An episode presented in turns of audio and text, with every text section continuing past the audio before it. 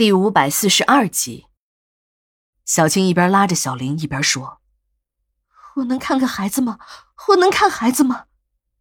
没等小林回答，他又接着说：“说他自己就是在做梦，明天自己就要上路了，只能来生再母子相见了。”不过，小青很快就从伤感中走了出来，还笑出了声。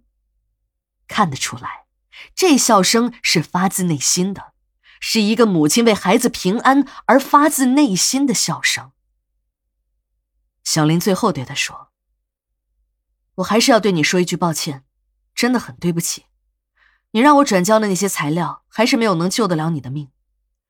我的同事刚把这些材料报上去，你的死刑复核就下来了。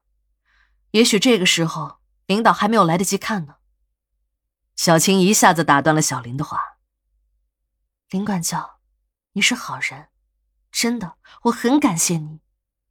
你能这么帮我一个将死之人，只可惜我明天就走了，不能报答你了。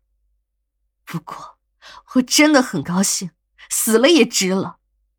至少我知道，我的儿子还活着。小青一边说着，还对着小林深深的鞠了一躬。后来我才知道。小林之所以在浴室的那个角落里谈这些话，是因为他知道，只有那个地方才是监控不到的盲区。小林看了一下时间，对着我们说：“快八点了，你们可以谈了。”小林的话还没说完，我的手机就响了。我一按接听键，听话筒里传来的声音都在颤抖：“妹子啊，你在哪儿呢？你快点来一趟，我我冷。”我吓了一跳，不过还是很快的镇定了下来。稍微的迟疑了一下，我便听出了这是王姨的声音。我刚想问王姨到底发生了什么事儿时，电话断线了。等我再打过去的时候，那端已经是一片忙音。这让我很奇怪了。今天晚上是秦姨、刘姐和王姨三个人在停尸间里值班呢。刘姐和秦姨都是殡仪馆的老人。比我进殡仪馆的时间还长，王姨跟着他们两个应该是不会出问题的。不过，我从王姨的话音中听出了事情的紧急，要不然这个屠宰工出身、号称王大胆的王姨不会吓得连话都说不清楚。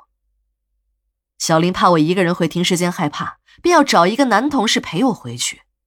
这时的小娜又多嘴了：“ 你可小瞧了我这小师妹了。”天天的在殡仪馆里头转，他胆子大的很。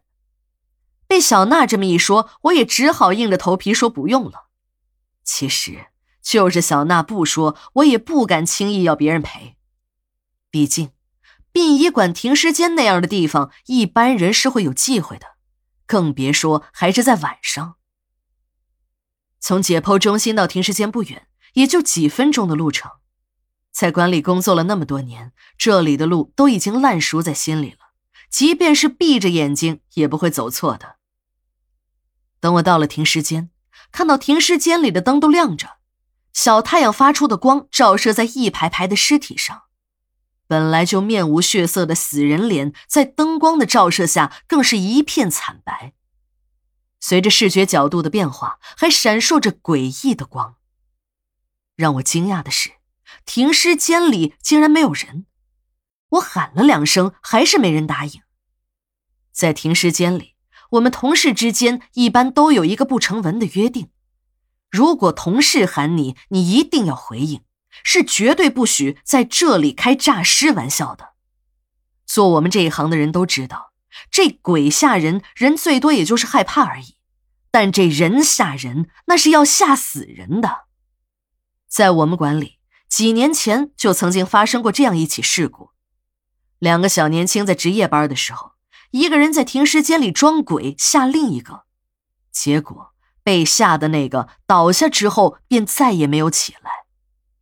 这一没有人回应，我的心里便有些发毛了。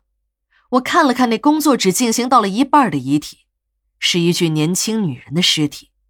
这具尸体是我去收的，还是一所中学的老师？自杀，听人说这个女人还有一个特别的身份，校长秘书。被人发现举报之后，校长被拿了下去，这个女人也从一个贤妻良母一下子变成了小三儿，心理落差太大，便选择了自杀。